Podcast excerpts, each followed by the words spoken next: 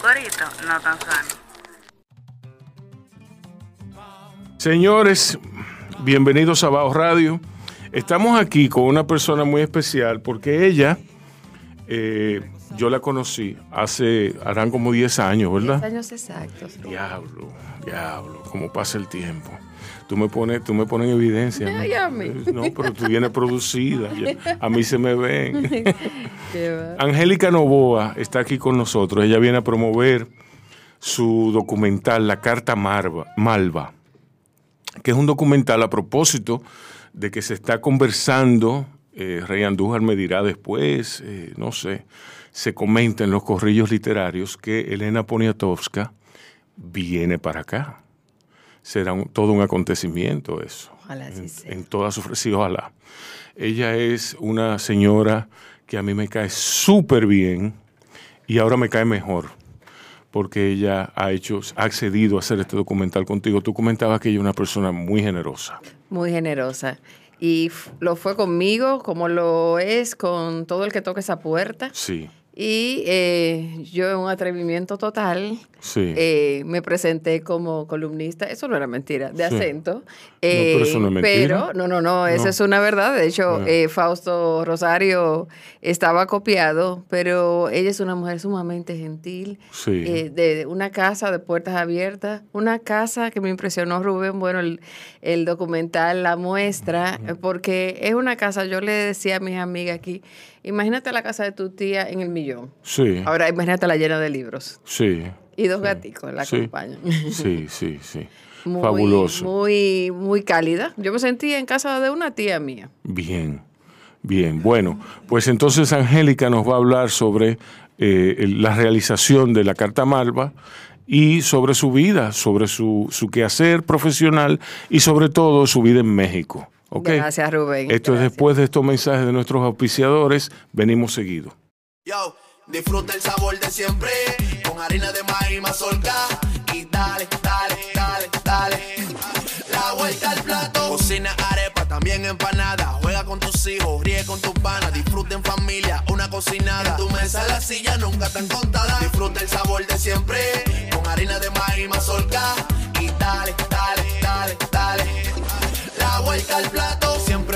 siempre contento. Dale la vuelta a todo momento. Cocina algo rico, algún invento. Este es tu día, yo lo que siento. Tu harina de maíz mazorca de siempre, ahora con nueva imagen. Para cosechar lanzadores hay que sembrar disciplina. Para cosechar jonroneros hay que sembrar honestidad. Para cosechar grandes ligas hay que sembrar valores. Porque los grandes ligas no crecen en el monte, se cultivan. Así como el mejor arroz. Arroz La Garza. Patrocinadores de nuestros próximos grandes ligas. Ahora vamos a hidratarnos con agua cristal en su nueva presentación de Tetra Pak. Agua cristal, menos plástico, más vida. Comparte, recuerda darnos tu like y activar la campanita para notificaciones. Cuéntame de México. Angélica. México lindo y querido me acogió a mí, a mi familia en el año 2015, el año eh, que nos fuimos. eh, el motivo fue el trabajo de mi esposo. Mm. Lo trasladaron y yo me llevé mi mochila, mi oficina de abogado, que me acuerdo que tú Sí. visitaste, Ujú. para ayudarme en un momento de, de- de- de- de que no podía avanzar con el- la postproducción de, aquel cortometraje Y me ayudó bastante Rubén, nunca se me va a olvidar. Eh, eh, on credit en Concha. Sí. Sí, así Sí. fue. Eh, pues allá fuimos y mis hijos en edad universitaria disfrutaron de esa etapa. En mi caso, yo también hice un back to school, como aquella película. Ajá. Me, me, me- ¿Tú nunca le has tenido miedo a eso, a volver a estudiar? A, No, a vol- no, ¿Tú te es- mantienes? Es, es, ese es el voto, volver a estudiar. Sí. Eh, y eh, lo hice en mi área. Yo soy abogada de profesión y, y mi esposo decía, y, el tema del poncho, no lo vas a rescatar. Y en paralelo, eh, hacía estudios de cine en la Universidad del Claustro, cursos. No, Sí. no, no, no. El estudio de posgrado fue en Derecho. Pero sí, tuve la gran dicha de hacer masterclass con Guillermo Arriaga, con Diego Luna Sí. y con otros maestros eh, egresados de la CUEC. Tú sabes que la gran escuela de, de cine de, de la UNAM. Sí. Eh, y reencontrar un poco eh, la parte que, que primero trabajé fue la escritura, trabajé a través de los trabajitos de como me dijo Arriaga. Si tú escribes de cine, tú eres escritora, no te, ha- no te hagas llamar guionista. Bueno, entonces me pareció que una forma de volver a, a este tema fue entrevistar a una gran, a una gran escritora. Sí. No era el plan original hacer un documental. El plan era hacer una entrevista para Cento. Pero como verán, el 27 de febrero, cuando lo estrenemos a las 8 de la noche, estreno mundial, Ujú. en Acento TV, verán que el momento en que ocurrió, solo tengo que decir la fecha, marzo de, 1900, de 2020, Ujú. y no estaba claro lo que iba a pasar. Eh, de hecho, eh, nosotros llegamos ahí un día 11. La primera muerte por COVID-19 en México fue el 18.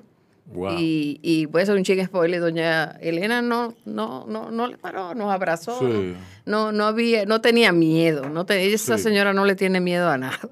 Eh, y lo que en realidad fue un trabajo que naturalmente yo engaveté a los pocos días porque teníamos todo otras prioridades. Sí. Eh, y después duró en la en el gavetero un tiempo por un por un miedo mío, de un temor de eh, cuando yo empecé a, en verdad, en, el encierro, en el confinamiento, a estudiarla a fondo su obra, entonces yo decía, pero qué fresca fui yo que fui a esa casa, ¿quién soy yo para haber entrevistado un sitio donde van eh, periodistas del país y eso? Entonces era ya, ya no tanto el problema del confinamiento y la pandemia, sino el temor mío de no encontrar la historia que yo quería contar. Creo que la encontré, ya ustedes me contarán Sí. si así fue. Pero ¿por qué te daba miedo? bueno, es, na- es eh, natural, ¿eh? Es na- natural. Y yo creo que la lección de estar con... Y se parece mucho a un libro. O Sí, sea, sí, eh, volví eh, a, uno, el- a uno llega un momento que le da mucho temor publicar, publicar algo y, y sacarlo, ponerlo en manos de, del escrutinio público. Me di cuenta Pues de sí. algo, que había una coincidencia entre ella y yo. Ah, eh, a mí me gusta mucho, estaba yo leyendo género epistolar, eh, porque como le cuento a la propia Elena, estaba, esto- est- tengo años investigando el personaje de Enrique Sureña y eh, hay, ya sabes que hay epístolas con la familia, Sí. con Alfonso Reyes, Sí. eh, entre Alfonso y Borges. Entonces, Sí. Me di cuenta que en la obra de Elena, Micaela, eh, ella tiene una, un respeto inmenso por el género epistolar. De hecho, varios de sus libros son epístolas. Eh, eh, la de eh, Querido Diego, eh, Kiela Ajá, te abraza, sí. eh, la de Álvaro Muti, son epístolas. Y, Sí. y además el tema Y, y hay otros en que, la, la- la que, en que la epístola juega un papel. juega un papel. Entonces me, yo soy un poquito vintage, ¿verdad? Por la edad. Eh, y, y dije, ah, pero eh, ¿qué tal si, si, si retomamos el género epistolar, esta vez en un formato digital? O sea, que es una carta hecha de luz y sonido. Exacto. Pero entonces, cuéntame, ¿qué pasó contigo en ese, en ese espacio de tiempo en que estuviste encerrada? ¿Cómo funcionaste? ¿Cómo funcionó tu cabeza para tú llegar a, hacer tu paz con el contenido de- del, del documental? Muy bien. Primero, documental implica investigación. Eh, eh, hay tres elementos, por lo menos, bueno, documental hacen hasta, hasta Meghan y Harry, ¿verdad? Sí. Se supone que es un documental, pero el documental como, como se enseña en la Escuela de Cine de México, del, del cual, de la, de la escuela de la, de la que yo recibí algún tipo de enseñanza a través de estos cursos Sí. con estos maestros egresados de allá, es que en el cine documental tiene que haber un respeto muy importante eh, de- desde el punto de vista humanístico eh, en lo que haces, ya sea si sea del tema que fuere, político, medioambiental, pero debe haber un respeto por el- la condición humana en ese trabajo. Eh, tiene que aprovecharse la parte tecnológica y ahí el crew con el que yo trabajé, personas, los que trabajaron en el área técnica son personas de menos de 30 años, donde se destaca mi coproductor, Ian Felipe Rodríguez, Ian es dominicano, egresado del Tecnológico de Monterrey en, en, perdón, en cine, y eh, Y bueno, y la parte, digamos que lírica que yo quise aportar y eh, el estudio de la obra y el estudio de mi voz interior, creo que fue la combinación. Ahí encontré lo que quería decir. Elena es el personaje, pero eh, quien escribe la carta es una servidora. Exacto. Entonces, ¿qué libros leíste para edificarte? ¿Qué Al- libros de ella? Sí, al principio ¿Cuáles fuentes de Sí, sí. información No, también? No, no, buenísimo, ah, no, porque había que trabajar Sí. más allá de la obra, un trabajo de investigación. Sí. Cuando ella me dio la entrevista, me, me dio 15 días. Entonces yo a correr fanático. Eh, le di a mi esposo, a mis hijos, a mis amigas, cada uno tiene que leer un libro de Elena Poniatowska rápido y mandaba una pregunta, porque no me iba a dar tiempo a hacerlo. Yo sí había leído dos veces, dos veces única, había leído Las Siete Cabritas, había leído varios, pero por supuesto la obra de Elena son más de 40 obras Sí. hicimos una selección. Eh, fue algo lindo porque en esa repartición, la señora que trabajaba en mi casa mexicana me dijo, yo también quiero participar. Y me llevó, ella limpiaba en mi casa y encontró, que yo había leído, La herida de Paulina, que es un libro de Elena acerca de una niña que fue violada en Tijuana, una niña de 10, 12 años y lo obligaron a, a tener el niño. Y, y eso fue como, como debe ser en género documental, algo espontáneo que ocurrió. Sí. Entonces se hizo ese plan. Sí, porque es bueno decir que Elena Poniatowska, hay, en, en Elena Poniatowska, hay de todo. Hay de todo. Eh, hay nuevo periodismo que en eso, en eso ella aprende o se desprende de los grandes maestros eh, norteamericanos. Y en ese caso, en el caso de la niña, eh, ella adquiere, adquiere la tradición y la traslada a México. Eh, hay otros, otros libros, sobre todo los basados en, en- en personas de la vida real, como el de Lenora Carrington, por ejemplo. Exactamente. Sí, ese está en el Eh, eh, exacto. Eh, es un libro importantísimo donde ella le da voz a Lenora Carrington. A mí me encantan esos libros. A mí también. A mí me encantan esos libros, ¿por qué? Porque el- e- ese es el, el- el epítome del atrevimiento, ¿entiendes? Porque tú lo que haces es que tú te Si pones... tú tuvieras que me recomendar un libro de Elena, ¿cuál fuera? El, el de, Elena el de Lenora Carrington. ¿Y usted? Que, eh, yo te recomendara Pasado de la Reforma. Sí. Pero vamos, son buenos. Y te puedo recomendar cinco más porque Sí. tiene una obra Sí. importante. Sí, no, tiene, variada, camina entre va- biografía, eh. cuento, eh, novela como tal, eh, novela testimonial como la, eh, la Noche de Tlatelolco. Entonces hicimos una selección porque naturalmente no iba a dar tiempo a tanto. Sí.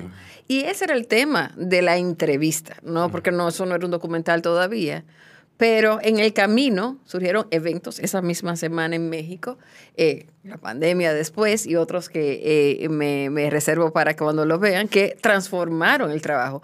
Y por eso me atreví a llamarle Poniatowska y Dominicana, Sí. son en doble juego, la Sí. dominicana y, la- y el Sí. país conversan, porque no es una entrevista, la hacia, y eso sí lo, lo revelo aquí en Bao Radio, eh, la segunda mitad de lo que verán no era ya la entrevista, de hecho ya yo me había despedido, nos quedamos conversando y yo, y yo, hija, no apague la cámara.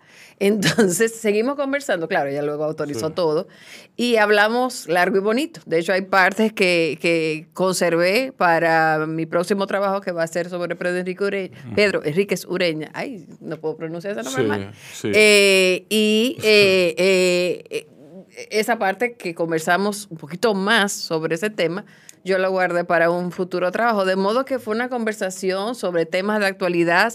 Es decir, que hablé con la escritora y hablé con la periodista. Eh, de modo que verán cuáles libros hicimos, qué selección hicimos de su obra eh, y luego de la conversación abierta que tuvimos. Y claro, eh, yo no, como me dice una amiga mía, eh, tú estás muy nervioso y yo, pero aquí quién tú crees que yo soy? Y yo no soy una entrevistadora profesional, yo lo que soy una abogada que pidió una entrevista y por supuesto al, al principio se me, se me nota inseguridad y se dice en el documental. Eh, pero luego, gracias a ella, porque ella tiene un encanto, una mujer, imagina, una entrevistadora de, de, de, de grande, una persona que ha entrevistado, yo no podía pensar eso porque me ponía nerviosa, a Diego Rivera, a, a, pues a, a- cualquier cantidad de personas, premios Nobel, en fin, a varios. Eh, si pensaba en eso me intimidaba, pero ella, ella eh, tiene un candor y fue llevándome y fue haciéndome chistecitos de aquí a allá. Es, tiene una capacidad de improvisación y de y- y sentido del humor que como no compite eh, eh, con, con un comediante. Eh, pero a la vez te lleva al tema más sensible eh, y, y responde eh, a la inquietud. Y, y claro, hablamos de la relación entre los dos países. Yo sí llevé un plancito de preguntas donde incluía temas que relacionan Siempre- a, República Dominicana y México. Sí. Pero ahí uno tiene que fluir. Ella ha estado aquí, ¿verdad? Ella cuenta que estuvo aquí eh, y ciertamente, como, como mencionas, hay, hay, una, hay una invitación que han cursado eh, eh, eh, personas ligadas al mundo literario para que venga. Eh, ahí no sé porque eh, si, si, si, se, si se va a dar, porque ella, ella tuvo un tema de salud, ella perdió la visión en uno de sus ojos. eh, eh, pero una servidora va a México porque el 2 de marzo va a estrenarse Carta Malva en la, Cine, en la Cineteca Nacional de México. Rubén, yo todavía no me lo creo. ¿Y por qué no? O sea, la emoción. Yo iba ahí y yo, me to- yo vivía allá. Ah. Me tomaba fotos, que el, el- el Festival de Buñuel, que, pero jamás en la vida imaginé que algo mío se iba a presentar. Claro, en el marco de una muestra de cine dominico pero- mexicana, pero eso eh, no. pero la emoción es inmensa.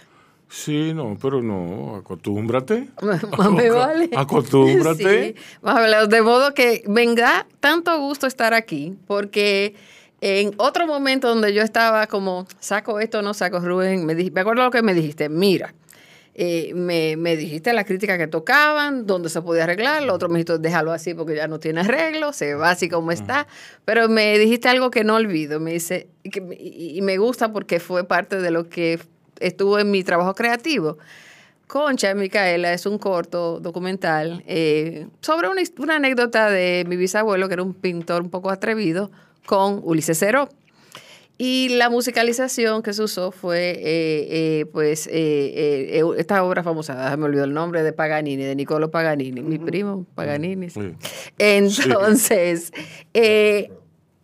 cada, cada secuencia yo seleccioné el- la parte de la composición, que es bien aguda, con el violín, y tú me dijiste, eh, funciona porque es como una historieta de esa, de fantasías de ayer y hoy. Entonces, la, la- al final me sentí, yo me siento muy orgullosa de ese hijo, de ese primogénito, porque, porque al final del día me salió la niña, la niña que veía a Tom, a Tom Jerry, a Popeye, y cuando yo lo veo yo, yo no me estaba dando cuenta, pero yo estaba haciendo una historieta. Exacto, Y así quedó.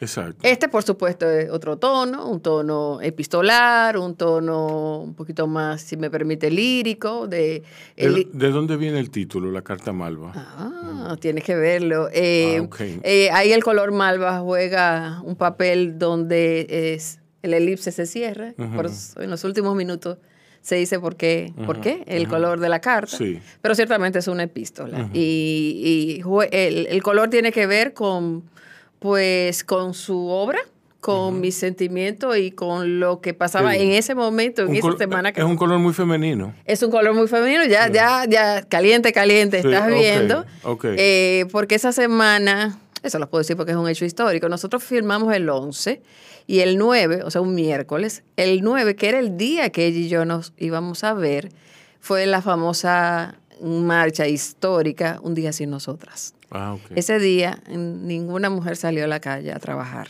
incluida Selena y yo. De hecho, eh, ella me citó ese día y yo, bueno, Elena, todo, ¿cómo yo conseguí el, el, email de Elena Poniatowska? En, en Google. Y es total, completamente pregunta, ¿Cómo tú llegaste a Selena? No por el email, pero ¿cómo tú decidiste en Elena?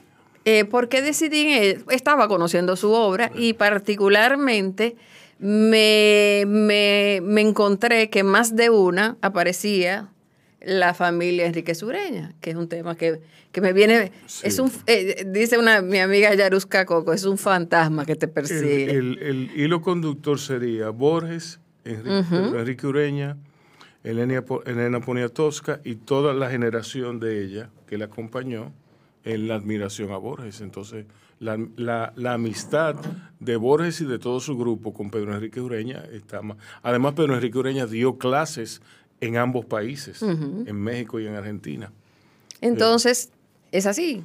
Elena, que es una generación más joven, ella tiene una amistad con personas, o sea, ella, ella es un regalo fabuloso de anécdotas entre personas de República Dominicana que ella ha conocido, Sí. Que creo que es la primera vez, por lo menos con una cámara encendida, que ella lo dice. O sea, que ella disfrutó mucho esa parte de la que ella contestó con amabilidad lo que tenía que ver con su obra, pero es como, como me dijo un día Patricia Solano, la gente le pregunta a mi papá, ¿qué usted estaba pensando cuando escribió por amor? Bueno, quizá estaba pensando que era como un sancocho, pero Sí. eh, la pregunta la repiten, la Sí. repiten. Entonces, los autores no necesariamente le interesa hablar de su obra porque ya la han explicado, ya ahí está la obra, que hable por sí sola. Sin embargo, cuando le hablaba de esos temas, de fulano de tal, de República Dominicana, que usted conoció, que fue... A lo mejor se anima Ah, más. No, Sí, ahí, lo, yo, gracias a algunos amigos que me dijeron, pregúntale de esto, pregúntale gente que ella conoció de su generación, de República Dominicana, funcionó muy bien y naturalmente yo le iba a preguntar de la parte histórica. Porque me encontré, y ahí contesto, contesto tu pregunta, Micaela, que más de uno y todavía ando descubriendo de sus obras, no solo aparece en la República Dominicana, sino en particular ese personaje que vengo estudiando. Yo, no, no, no, pero sobre todo que aparece de una manera no convencional de don Pedro sentado ahí como uno lo está acostumbrado a verlo, sino con sus amigos, joven o datos, en, por ejemplo, en el universo nada, esto lo digo porque no está en, en el documental, porque sigue, sigo encontrando, y yo, Dios mío, pero llegó un momento que me tuve que, ya, tuve que hacer un rap. Eh, en el universo nada, ella cuando cuenta tú te tienes que acordar, Rubén, te estoy sacando la cédula. ¿Te acuerdas que él, eh, eh, Micaela no había nacido? Aquel eclipse solar del año 70. No, Pero ven acá. ¿Y qué es? Bueno, yo sí me acuerdo porque yo estaba allá en primero de Sí. primaria. Eso Sí. fue para cada niño que vi- vivía, eh, una, o sea, Yo algo- nací, nací en el 70. Ah, no, es que yo te llevo unos añitos. Bueno, eso fue un evento que, o sea, eh, mi generación de niñez vivió el viaje a la luna, el eclipse solar, Sí, sí, cosas muy maravillosas. Por ejemplo, a mi generación le tocó que el año que yo aprendí a leer y escribir fue el año de la televisión a color. Entonces, Sí. como que de repente el mundo cambió. Eh, y en el universo nada, ella cuenta que ese día su, su esposo, que era astrónomo, como ella le dice, estrellero, eh, andaba en un lugar especial viendo, creo que eran las pirámides, no me acuerdo bien dónde, viendo ese fenómeno Sí. como científico, quienes andaban con él. Su hijo, Mané, que era un muchacho, imagino 15, 16 años, y, y su amiguito. ¿Quién era el amiguito? El nieto de Pedro Enrique Sureña, el hijo de Natasha eh, Enríquez, porque había una relación muy íntima que ella cuenta en el documental. De modo yo decía, no, esta señora, aparte de que eh, em, eh, yo soy saltarina y me encanta ella porque ella y andariega, eh, o sea, lo que trato de hacer como escritura es, es va con, con- con los días. Y, y ella es una inspiración directa que tengo, no, no, no, no hay forma de que, de que lo oculte. O sea, me encantó encontrar una escritora, quizás a otros le gusten otros estilos, eh, que conversa con el lector. Ujú. Yo leo a Elena y yo siento que estoy hablando con, con mi tía Mela o con mi tía Lourdes. Exacto. ¿Qué edad tiene? Ahora tiene 90 años. Y después de la entrevista, que fue hace dos años, eh, ella publicó eh, su última novela, eh, El amante polaco, y no me sorprendería si luego escribe otra. Yo vi una entrevista, señores, que ella hizo como en el 12, porque ahora yo me siento en YouTube y veo, ya después que yo hice lo mío, porque antes me daba... No, que, que nadie sabe si, si es motivo de tú hacer una, una, una obra más, más enjundiosa todavía. No lo descarto. Sí. Pues te cuento, Micael y Rubén, les cuento, que vi una entrevista que le hizo, creo que alguien del país, en el 12. Y ella ahí dice, yo que voy a escribir un libro sobre Lupe Marín, yo voy a escribir un libro sobre mi esposo, yo voy a escribir un libro sobre un, el, el que fue el último rey polaco, que resulta que yo, nosotros, mi familia desciende de él. Los escribió todos. Ujú. Lo escribió todo. O sea, es una persona muy organizada, tiene un método eh, muy interesante, periodista al fin, graba, por ejemplo, a Leonora Carrington. Yo te voy a mandar e- ese, esa entrevista, como ella le explicó a una periodista el proceso. Muy generoso, no todo el mundo dice eso, ella lo explica. Sí. Ella, Leonora ya estaba mayor y ella le iba a visitar cada miércoles. Ella hizo eso también con, con el personaje de Jesús Apalancares. Sí. Ella iba a esa casa humilde a visitar a esa señora y la señora le fue contando, en el caso de Jesús, la revolución a través de sus ojos. Eh, en el caso de Sí, Leonora, Leonora, hay- o sea, la mente de Leonora estaba disparada. Y, y bueno, y el libro es surreal Es- en, en es algunos. surreal, exacto. A mí me, a mí me encanta Y ese te estoy hablando de una pintora, Leonora Carrington, que es. Dalí es un loco viejo al lado de ella. O sea, así mismo. Es la surrealista. El surrealismo para mí se encarna en Leonora Carrington. Y eso es. Eso yo lo aprendí en, en esa, en ese libro, gracias a esa novela. Pues el método de, de Elena era ir y sentarse con ella y, el, y, Ah, y. Carrington, que hablaba un español eh, aprendido en México, le decía, ¿quieres un pinche tequila? Y, Eh, y bebían eh. y ella escribía, pero Carrington no la dejaba ni grabar ni filmar, Sí. porque ya sabes. eh, Sí. Y ella, te- ella cuenta que ella luego se sentaba en el, en el coche, como dicen ellos, hacer anotaciones Sí. de todo lo que el, Sí. eh, Leonora le había dicho y luego entonces sentaba. Un método muy interesante. Sí. Eh, con otros usa sí, sus grabaciones y naturalmente, por ejemplo, en el caso de este rey polaco es pura investigación y como ella dice, la otra parte me la invento.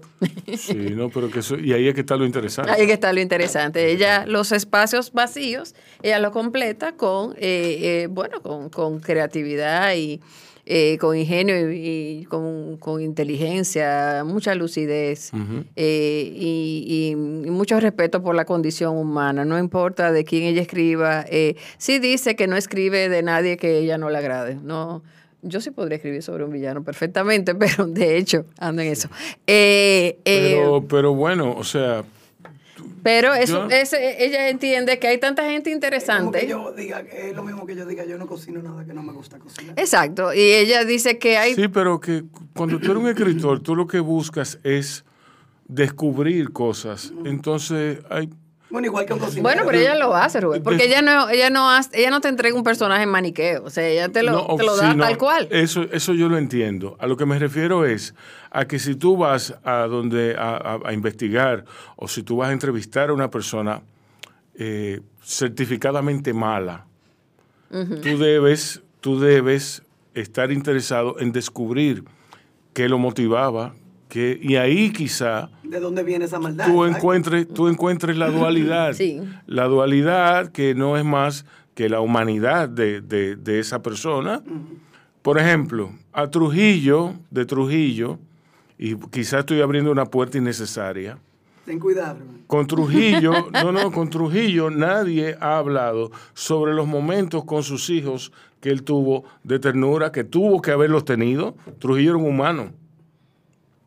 ¿Tú me entiendes? Entonces, hay que ver cómo era Trujillo, hay que ver cómo Yo era... me acuerdo, señores, que aquel- ¿ustedes se acuerdan de aquella ocasión que vino Angelita Trujillo a, poner en circulación Sí. su libro? Bueno, había una protesta en la puerta del hotel, del Sí. lugar de la recepción, como, como era el derecho de los que estaban protestando. Exacto. Sobre todo que, hay- o sea, hay un dolor que todavía está en carne Exacto. viva. Pero casualmente estaba la prensa ahí y obviamente estaba reportando tanto el evento como la protesta. Pero por casualidad pasó por ahí Arturo Rodríguez Fernández. Sí. Él estaría en otra cosa, natural. Sí. No, no era en la puesta en Sí. circulación. Y nunca se me olvida lo que Arturo dijo. Hay que dejarla que escriba. Hay que dejar que Angelita hable de su padre. Primero por un tema de libertad de expresión, pero él decía, y, y él lo, alguien lo reconoció de los reporteros. Arturo, ¿qué te opinas? Que hay que dejarla. Que está bien que proteste eh, pues el, Sí. el dolor dominicano que, Que está aquí protesten, afuera. protesten, pero hay que dejarla publicar. Pero hay que dejarla publicarla. Y hay que conocer esa dimensión Sí. porque todos somos ahí eh, eh, Sí. luz y sombra. Sí, así mismo es, así mismo es. Qué bueno, Angélica, que tú has hecho este documental. Yo estoy seguro de que te augurará ese augurio de una, de una carrera muy interesante. Gracias. En cuanto al cine, eh, eh, yo no sé si tú, tú piensas dedicarte todavía al derecho. Sí, sí, ¿Tú, sí. tú- ¿Qué tú fuiste a hacer a México? Tú Yo- fuiste, bueno, tú fuiste Yo porque... fui de primera dama. Sí, No, no, en serio. O sea, yo fui porque por el Sí. traslado de, de, de mi esposo, pero tú te que dedicaste... ingeniero. Ajá. Yo eh, eh, me llevé mi trabajo profesional en una mochila, venía a las audiencias Sí. aquí, pero allá me puse a estudiar una maestría en Derecho, que, que es como cosa rara. Yo, todo dice, ¿para qué se va tú a estudiar más? Yo, yo nunca estudié una maestría, pero bueno, qué bueno que lo hice. Conocí oh, ese, ese, ese grupo de muestrantes se convirtió en mi familia. Eh, uno de esos- de esos maestros me dio trabajo en una firma de abogados importante de México. Era un trabajo eh, back office, o sea, eh, de administración del conocimiento, porque yo no puedo subir a los estrados en México. Exacto. Eh, pero en paralelo iba haciendo estas cosas. Respondiendo a tu pregunta, sí, sí, el derecho es ya parte de mi ADN, además Sí. lo que me mantiene. Pero además, eh, eh, creo que do- eh, quizá por mi misma profesión he encontrado eh, me he encontrado muy a gusto en el género documental. Y eso sí, eh, aunque quizás luego haga algo de ficción, un cortico por ahí, me interesan los temas históricos. Eh, por ejemplo, el libro de tu padre, ahí hay una historia de Luperón que algún día yo quiero llevar a la pantalla. Eh, esa relación entre Luperón y Liz es otra de esas cosas que me persiguen. Suerte con Eh, sí. Y eh, quiero seguir trabajando en el género documental. El, el- el- la misión de Poncho Morado Films, que es como se llama mi, mi produ- pequeña productora, es trabajar eh, pues temas, eh, ver el cine como, como un vehículo de transformación social. Vengo con una onda Exacto. muy mexicana. Eso es lo que oyes hablar a- al- a la al nuevo cine mexicano, rescate de, de la... De la de la memoria histórica, que muchas veces cuando se dice eso se piensa en crímenes, en, en, en, o sea, problemas que de, de, o sea, en el, Cultura, clara, arte, natural, música, es, gracias, exactamente, porque parecería que memoria histórica es hablar de Camaño, de Trujillo, no, memoria histórica también es hablar de, de Enrique Jureñas, también es hablar de procesos sociales que ocurrieron en siglos pasados, eh, muchas, hay muchos temas, un tema que a mí, por ejemplo, eh, he hablado eh, con el grupo es... eh, yo quisiera hacer un, un testimonial de, gente que recuerda la revolución, pero como niños. No, y no necesariamente que eran del bando X. Niños que estaban ahí, que vivían en la capital. Yo fui uno de ellos, yo era un bebé, no me puedo, yo no puedo, no tengo mucho que opinar. Sí. Eh, pero oyendo a mis hermanos, a mis hermanos, a mis primos, a mis tías, yo, esto es una historia diferente. Porque es como lo vio el pueblo, el que no estaba necesariamente en, en- en el, en el frente. Y creo que hay cantidad de historias en nuestro país y más allá de nuestro país eh, que con el cine documental encuentro ahí una, una oportunidad. La firma de abogado donde yo trabajo, Rosin Becker de Abonetti, están, bueno, mis socios son mis primeros cheerleaders, eh, pero además eh, eh, nosotros como firma de abogado, esa firma de que nació, cree en la educación, lo vemos como como un tema educativo, pero también donde, y espero que así lo aprecien en Carta Malva, donde está la parte informativa, pero también la parte creativa, un poquito de inspiración, ¿por qué no? Eh, o sea, no, no, no. Vi el otro día el documental Camaño, que me encantó. Y yo, wow, este es un documental así como masculino, varón, o sea, eh, eh, y me encanta eso, o sea, tiene, tiene el personaje y el acento y además el tema que amerita, pero por el contrario, ese trabajito que yo hice, primero porque lo hice con milenios, el equipo de Billy, dejé que, dejé que esa juventud se expresara a través de la nueva tecnología. Ay, eso es lo mejor de lo que hicieron ellos. Tengo que decirlo porque es lo justo. Eh, cómo, eh, cómo me siento ah, de verdad muy bien de haber entregado, de haber entregado, no, de haberle informado a estos jóvenes sobre esta escritora. Ni siquiera los que estaban ahí en el crew que eran mexicanos habían leído Elena. De mi casa se fueron con libros. No, señora, présteme, su- préstame ese libro. Quiero leer a leer. Bueno, una de, de ellas, que fue la eh, Blanca Venegas, un, un abrazo, un besito, Blanca. Yo sé que tú estás oyendo esto en Querétaro. Eh, Blanca fue como fotofía, su trabajo profesional. Y fue de las que me dijo, señora, préstame el libro suyo. Me acuerdo que se llevó, no creo que fue Leonora.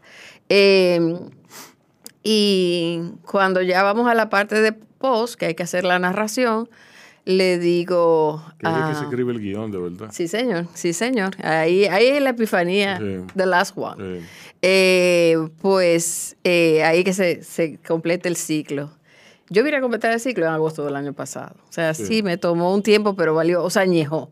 Sí. Pues eh, Blanca hace la voz literaria de Elena, es decir, la voz que yo oía eh, al leer. Entonces, no quiero ser demasiado spoiler, pero me encanta cómo ella, que se fue de mi casa con un- uno o dos libros en la mano, luego se convirtió eh, en el personaje Elena y tiene una voz hermosa.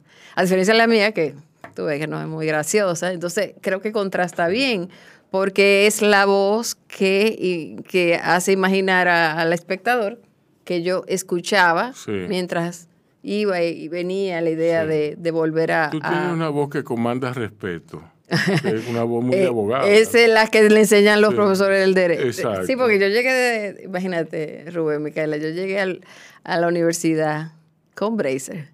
Co- eh, Eso significa timidez total. De, de colegio de niña, nunca había Sí. tenido un novio, tímida, hasta decir ya. Cuando yo le digo a gente que conozco ahora que yo era tímida, me dice, eso es mentira tuya. Yo, sí, yo era muy tímida.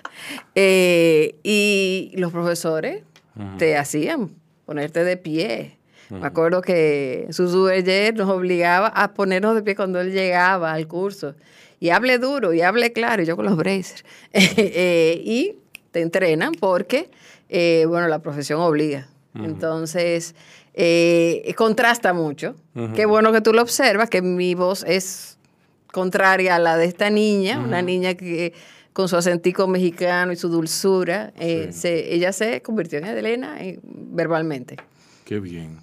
¿Cuándo vas a estrenar entonces? 27 de febrero, 8 de la noche, 8 de la noche, 7 de la noche, México. Sí. Eh, Acento TV. Para los que no conocen Acento TV, porque quizás están oyendo esto y- o están viendo esto y son de otro país, Acento TV es un canal que eh, pueden localizar a través de eh, la plataforma, o sea, el sitio en la red de acento.com.do, un diario dominicano para nuestro país. Sí. Eh, pues ahí los amigos Fautos y Gustavo lo tendrán ese día.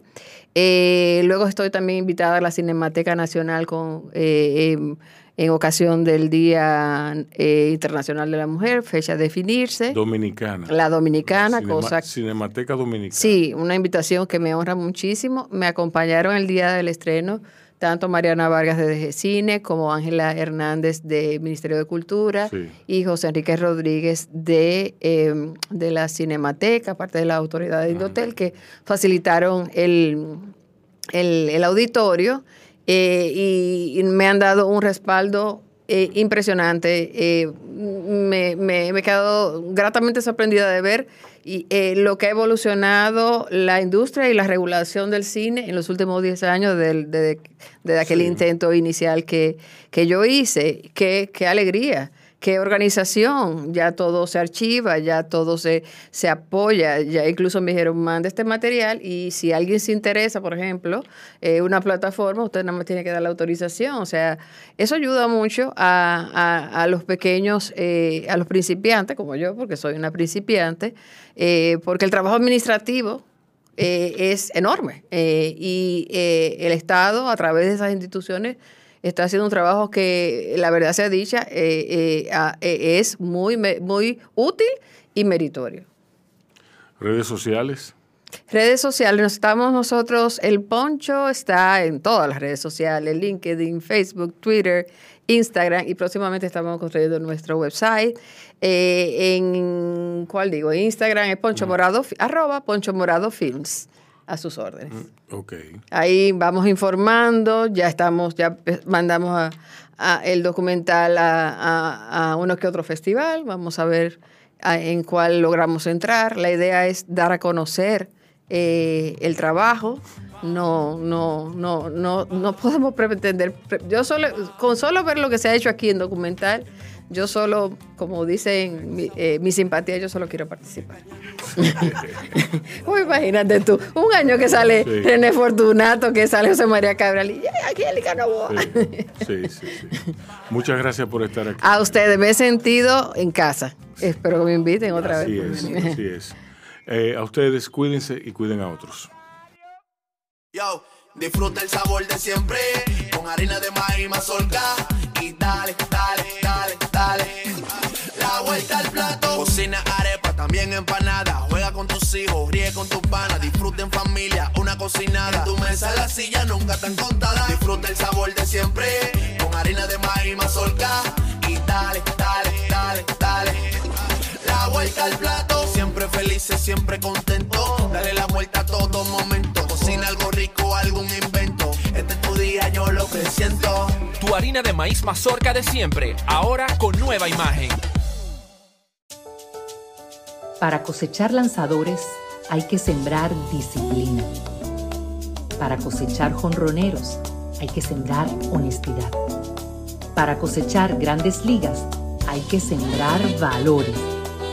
Porque los grandes ligas no crecen en el monte, se cultivan. Así como el mejor arroz. Arroz La Garza. Patrocinadores de nuestros próximos grandes ligas. Ahora vamos a hidratarnos con agua cristal en su nueva presentación de Tetra Pak. Agua cristal, menos plástico, más vida. Comparte, recuerda darnos tu like y activar la campanita para notificaciones.